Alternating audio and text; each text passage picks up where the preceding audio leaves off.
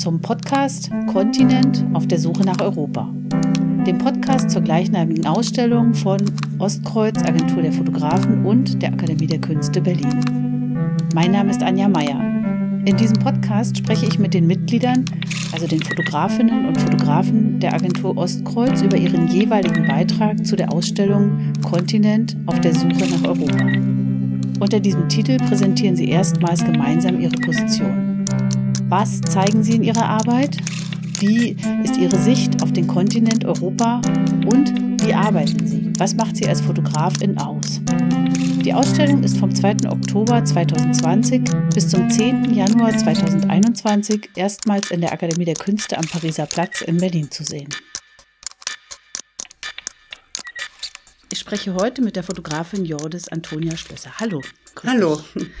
Bevor wir miteinander über deinen Beitrag zu der Ausstellung Kontinent auf der Suche nach Europa sprechen, möchte ich dich unseren ZuhörerInnen gern kurz vorstellen.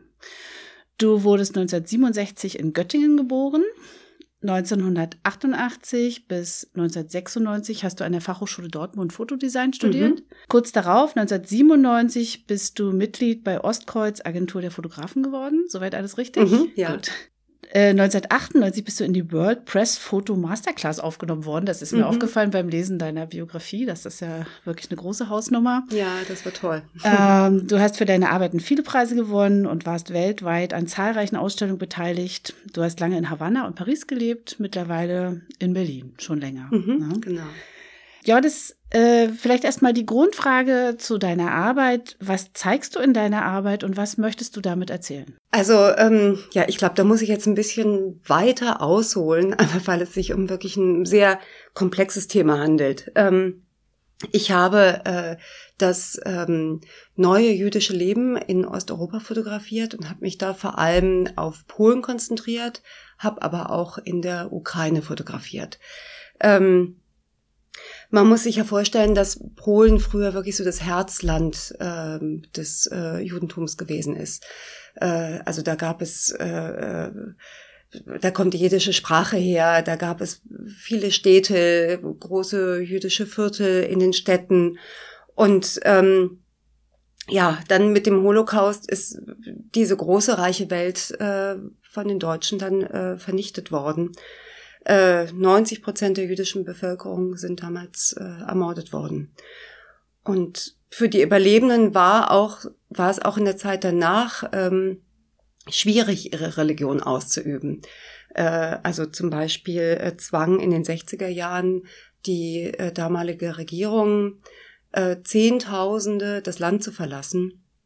Und die, die blieben, die mussten dann oft ihre Identität, äh, ihre jüdische Identität äh, verbergen. Haben sie zum Teil auch vergessen, oder? Oder verdrängt vielleicht? Ja, vielleicht, mhm. Äh, ja, vielleicht eher verdrängt. Ähm, und es war auch so, dass also ähm, tatsächlich auch die eigene Familie oft dann gar nichts davon wusste. Ähm, also insgesamt war es einfach so, dass man gar nicht mehr an eine jüdische Zukunft geglaubt hat. Ähm, sondern das Gefühl hatte, so dass das jüdische Leben mit den letzten Überlebenden ähm, irgendwann einfach verschwunden sein wird. Und ähm, ja, und dann kam es aber zu einer Entwicklung mit dem Fall des Eisernen Vorhangs, mit der Entwicklung der Demokratie und ähm, dann auch mit dem Beitritt, äh, vor allem auch mit dem Beitritt äh, zur EU, ähm, zu einer Entwicklung, mit der niemand so gerechnet hat, nämlich dass es plötzlich, dass die Bedingungen haben sich so geändert, dass es plötzlich möglich war, seine jüdische Identität zu leben und auch zu zeigen. Und ähm, ja, seitdem entdecken einfach immer mehr ähm, junge Leute ihre jüdischen Wurzeln. Und ähm, viele kommen aus katholischen Familien, hatten überhaupt keinen Ach, Kontakt. Ja, sehr interessant. Ja, ja, ja, sie sind einfach ohne, wirklich ohne Kontakt zur, ähm, zum, äh, zu ihren jüdischen Wurzeln äh, aufgewachsen und ähm, das sind junge Menschen, deren Eltern oder Großeltern ähm, ja äh, ihr jüdisch Sein einfach aufgrund dieser schwierigen Bedingungen äh, verdrängt haben. Mhm. Ähm, oder die vielleicht auch, äh, viele sind auch adoptiert worden während des Krieges oder nach dem Krieg. Ähm, und die vielleicht, manche wussten selber gar nichts äh, von ihrer mhm. eigenen Vergangenheit, von ihrer eigenen Herkunft. Also ich war zum Beispiel in dem äh, in Krakau in dem jüdischen Gemeindezentrum und äh, der Leiter dort, äh, Jonathan Ornstein, der hat mir erzählt, dass tatsächlich also fast täglich junge Leute zu ihnen kommen, die auf der Suche sind nach, äh, nach den Wurzeln von ihren Großeltern oder Onkeln mhm. oder Tanten. Ähm, weil sie ähm, ja in ihren Familienbiografien auf ihre auf die Geschichte von denen gestoßen sind, über die in den Familien nie jemand gesprochen hat. Und ähm, und jetzt sind sie halt, also diese jungen Leute sind halt jetzt auch so auf der Suche nach ihrem Platz in der ja, also in der jüdischen Gemeinde, aber auch nach ihrem Platz in Polen und auch natürlich auf der Suche nach sich selber, nach ihrer eigenen, nach ihrer Identität. Mhm. Das sind die, das ist die unerwartete Generation, auf die, die, äh, ja. die du fotografiert hast in deiner Genau, Arbeit. genau, genau, ja. genau. Wie war und, denn der Zugang dazu eigentlich? Also das ja, ist ja das war wahrscheinlich nicht so ganz einfach. Nee, oder? nee, das war nicht so einfach. Ähm, ich ähm, hatte großes Glück, weil ich äh, dort in Krakau einen äh, jungen Mann kennengelernt habe, äh, David, ähm, der aus äh, Lodz kommt ähm, und der äh, mir gesagt hat, dem ich von meinem Projekt erzählt habe und der mir gesagt hat, Mensch, komm nach, komm nach Lodz. Da, mhm. äh, wir sind zwar nur eine kleine und arme Gemeinde, aber wir stellen unheimlich viel auf die Beine und ähm, ja, guck dir das doch mal an. Und das habe ich dann ähm, auch getan und ähm, ähm, ja, also der David zum Beispiel, der ist im Gegensatz zu anderen, ist der tatsächlich in beiden Religionen aufgewachsen. Also sein Vater war ähm, äh, jüdisch und seine Mutter katholisch und so, dass er halt jeden Freitag dann in die Synagoge gegangen ist und am Weihnachten gab es dann den Weihnachtsbaum. Das wusste er also von Anfang an. Genau, genau, genau. Für ihn war das keine okay. Überraschung. Mhm. Und er hat dann Anfang 20 ähm, beschlossen zu konvertieren. Einfach weil ja seine mhm. äh, Mutter katholisch war, musste er dann konvertieren.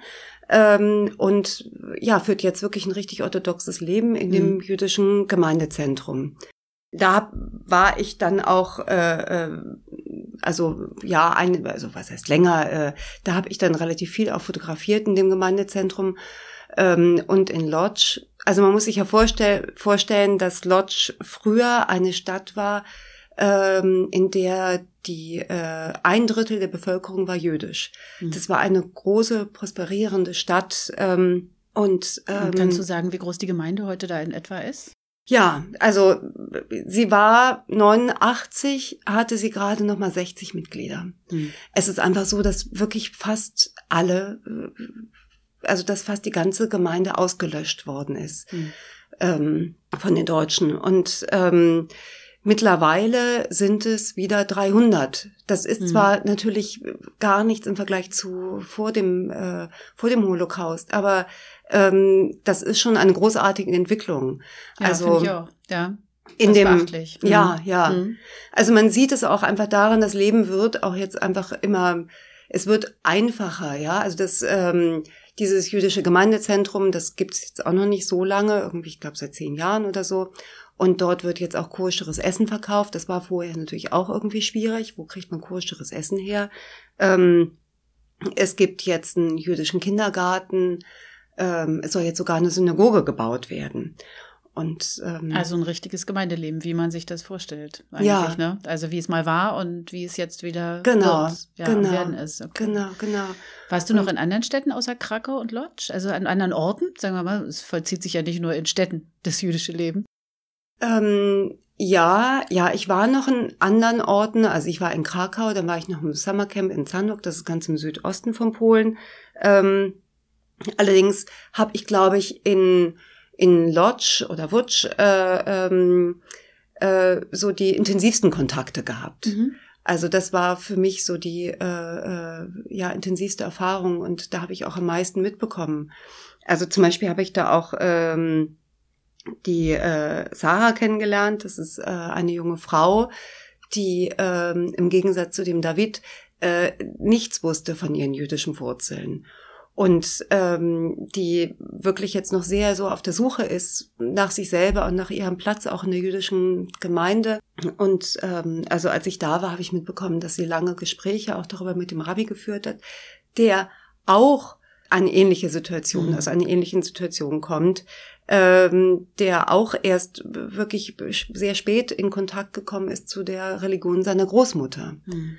Ähm, ja, das klingt ja alles nach einem sehr sensiblen Bereich eigentlich, also in dem diese Menschen sich, also so in so einem volatilen Bereich auch.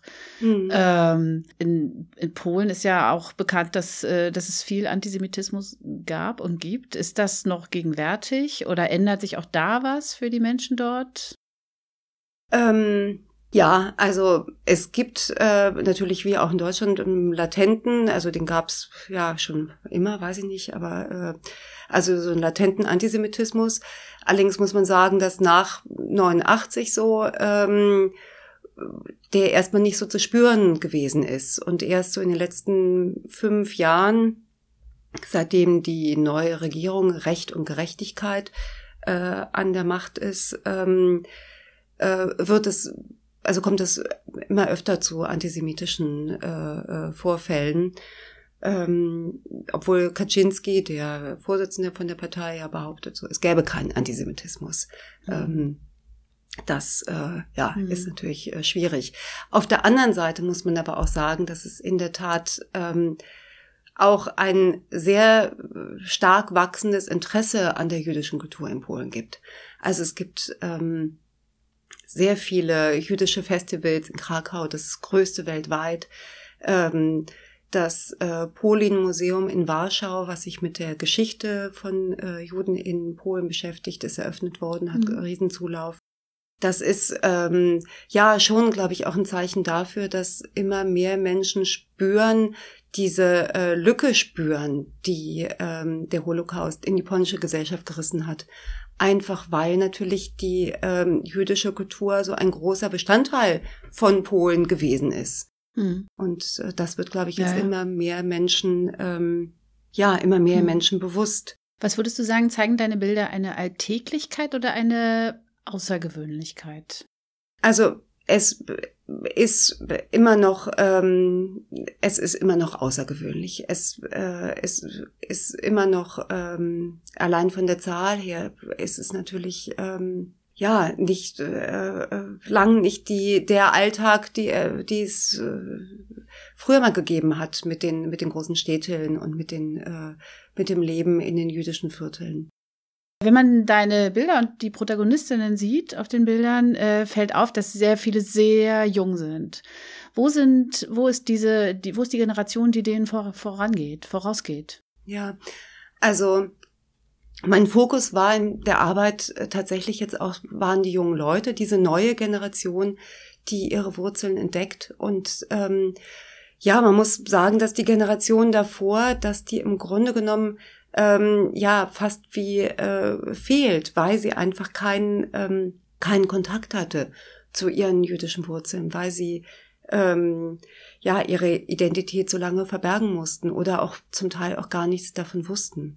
Ja, und ähm, jetzt ist halt diese neue Generation da, die äh, mit der wirklich niemand gerechnet hat und die jetzt mithilft, so trotz aller Widrigkeiten eine jüdische Zukunft in Polen mhm. wieder mit aufzubauen. Mich würde interessieren, hast du ähm, auch äh, persönliche Bez Bezüge zum Judentum? Also wie kommst du zu diesem zu diesem Thema? Also ist es was Persönliches auch oder?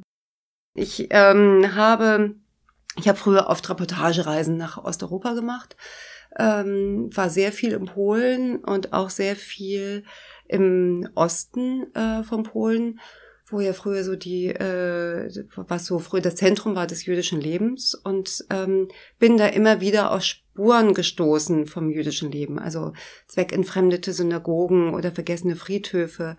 Und ähm, da habe ich mich dann an die Romane vom Isaac Singer erinnert, der ja in seinen äh, Büchern, in seinen Romanen so diese untergegangene jüdische Welt beschreibt.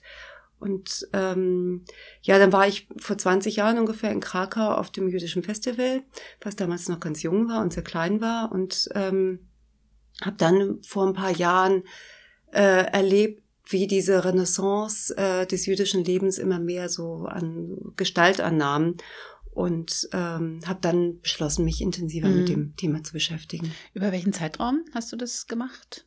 Hast also, du an dem Thema gearbeitet? Ja, für dieses Projekt war ich jetzt ähm, ja im Zeitraum von drei Jahren. Allerdings mhm. ähm, ja, war ich im ersten Jahr halt einmal auf dem Festival, dann war wieder lange nichts. Mhm. Ähm, die, äh, also es gibt ja seit nach 2004 gab es ja die Osterweiterung der EU. Kannst du was darüber sagen, äh, was den Menschen auf deinen Bildern oder auf deinen, die du erlebt hast, auf deinen Reportagereisen, äh, was denen Europa bedeutet? Das ist ja ein großer Begriff, ja. Die eure Ausstellung dreht sich um Europa, um mhm. den Kontinent und der ist aufgeladen, aber auch immer konkret. Also es hat was Abstraktes, aber was Konkretes. Was bedeutet es äh, diesen Menschen? Kann, hast du, habt ihr darüber gesprochen und vielleicht auch gleich anschließend, äh, was bedeutet das für dich eigentlich, hm, das Projekt hm, Europa? Hm. Also ähm, Nee, ich habe jetzt gut, ich habe doch, vielleicht habe ich manchmal mit, äh, wir haben natürlich auch mal über Europa gesprochen, weil äh, Europa, also der Beitritt von Polen zur EU natürlich ganz entscheidend war für die veränderte Situation ähm, von, ähm, von Juden in, in Polen. Ähm, weil dadurch natürlich äh, ähm, ja, also auch wie auch mit der mit der Entwicklung der Demokratie äh, erst die Bedingungen geschaffen worden sind, dass ähm, es jetzt wieder möglich ist, das jüdische Leben, seine mhm. jüdische Identität auszuleben. Mhm. Und ähm, ja, also Europa ähm, für mich bedeutet erstmal ähm, dass, also ganz konkret, äh, dass es einfach möglich ist, ähm, auch in anderen Ländern zu leben, zu arbeiten, da Kinder zu kriegen, mhm. wie ich das gemacht habe. Mhm. Du Glückliche. Das stelle ich mir toll vor, ein bisschen rum, rumzukommen, ja. Toll. Und mhm. ähm, ja, und dann bedeutet für mich Europa vor allen Dingen, muss ich sagen, Frieden. Einfach, dass es jetzt, äh, dass wir jetzt seit 75 Jahren wieder äh, friedlich, äh, mit leider einer Ausnahme friedlich äh, in Europa zusammenleben. Mhm. Du hast dich ja sehr ausgiebig diesem Thema gewidmet und deinen Protagonistinnen und den Orten und ihrer Geschichte. Mhm. Äh, was hat dich denn im Rückblick am meisten fasziniert oder berührt? Also ähm, ich war berührt oder sagen wir betroffen, traurig, wehmütig ähm, war ich angesichts der Spuren von diesem großen, äh, vielfältigen äh, jüdischen Leben, was es einst gegeben hat und was durch das nationalsozialistische Deutschland vernichtet worden ist. Ähm, also ich war zum Beispiel mit, ähm, mit Sarah auf dem jüdischen Friedhof in Wutsch. Der ist riesig, der hat über äh, 100.000 Grabstätten und ähm, rechts und links so der langen Allee, da ist nach dem Krieg ein, ähm, ein richtiger Wald zwischen den Gräbern gewachsen, ähm, die auch ja viel von, von Efeu überwuchert äh, sind. Und äh, wenn man da so zwischen diesen unzähligen, teils zerbrochenen und überwucherten Gräbern entlang geht und sich vorstellt, ja, wie groß und vielfältig das Leben einst gewesen ist, mhm. was dahinter steht, ähm, ja, das hat mich schon, hat mich schon sehr berührt. Mhm. Das weht einen dann so an, ne? Mhm. Also wenn man es, wenn es mhm. plötzlich so begreiflich wird. Absolut, ja. ja. Und ja, und fasziniert war ich davon, dass ich so viele junge Leute getroffen habe, die wirklich voll Enthusiasmus ähm, an eine jüdische Zukunft in Polen glauben und mhm. daran arbeiten. Also zum Beispiel in dem Summercamp, in dem ich gewesen bin, ähm, ganz im Südosten von Sanok. Ähm, das ist, äh, da gehen, kommen Kinder und Jugendliche hin, ähm, die dort in Workshops äh, wesentliche Dinge einfach über das jüdische Leben lernen. Äh, also über die Tradition des Judentums oder die mhm. Geschichte und religiöse Sachen. Und äh, weil man muss sich ja vorstellen, dass die Eltern oft kaum ein Wissen darüber haben, ähm, weil, weil diese Generation ja fehlt, weil äh, sie ohne dieses Wissen aufgewachsen sind. Und das wird den Kindern dort beigebracht. Und, ähm, und zwar von Freiwilligen, die oft selber dann ein paar Jahre vorher mhm. dort waren. Und, äh, und jetzt halt mit diesem wirklich enormen Enthusiasmus jetzt das Wissen weitergeben. Mhm. Und ja, also das, da spürt man so einen Aufbruch. Mhm. Das hat mich schon mhm. echt berührt, ja. Es gibt ja noch so ein anderes, äh, bis vor, sagen wir mal, zehn Jahren unerwartetes Leben in Europa, nämlich die vielen Isra jungen Israelis, die nach Berlin gekommen sind, nach Deutschland. Ist das so ein bisschen, kann man das vielleicht so ein bisschen, gibt es da Parallelen? Also zwischen dem neu erwachenden jungen Leben in Polen und den jungen Israelis, die hierher kommen? Ja, Also muss sagen, beide Länder, Deutschland sowie Polen, sind ja durch die für Juden durch die Geschichte sehr belastet, aber ja, natürlich ja. aus total unterschiedlichen Gründen. Also ähm, nach Berlin so in die Hauptstadt der einzigen Täter zu ziehen, das war natürlich für sehr viele Juden lange, jahrzehntelang völlig undenkbar. Ähm, das Image von Berlin hat sich ja jetzt wirklich in den letzten Jahren sehr geändert, hin so zu einer weltoffenen Metropole und äh, so, dass auch ja viele Israelis jetzt auch hier hinziehen. Und Polen ähm, kann auch für, für, für Juden, glaube ich, kein ganz normales Land sein.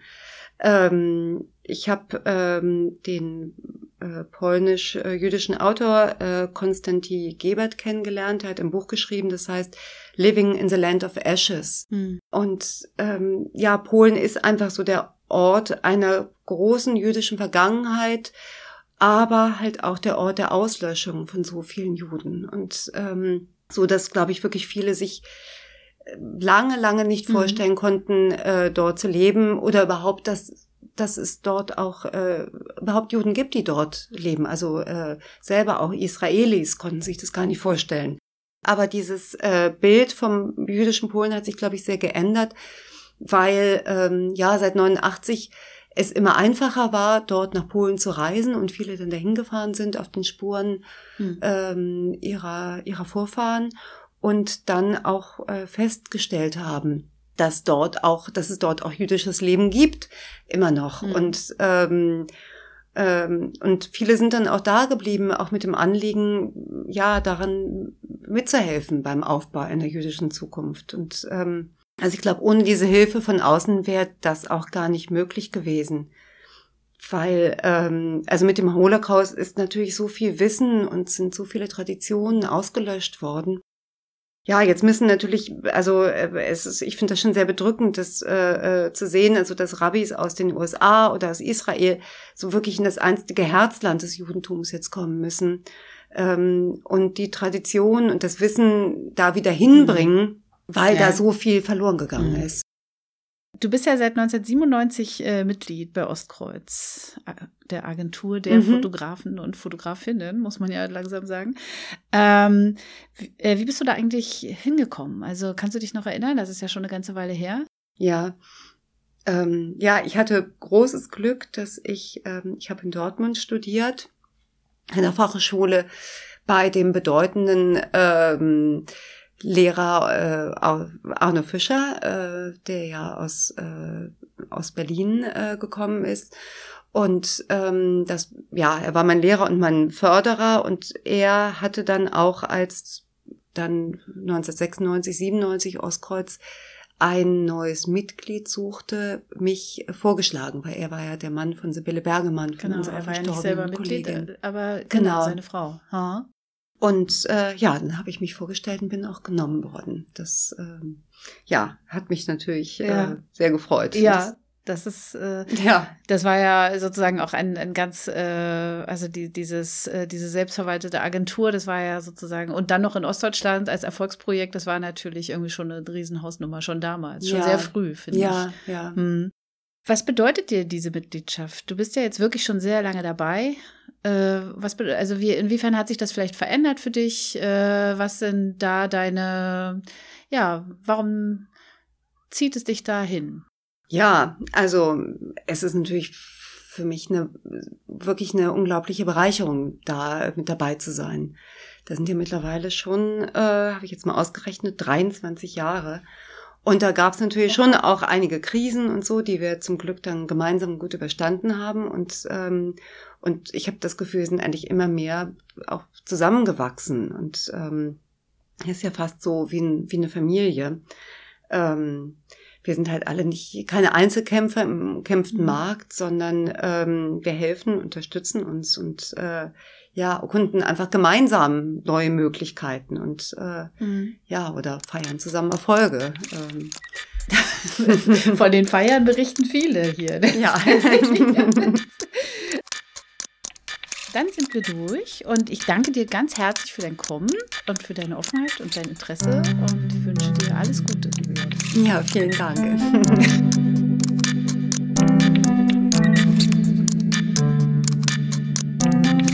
Das ist der Podcast zu Kontinent auf der Suche nach Europa.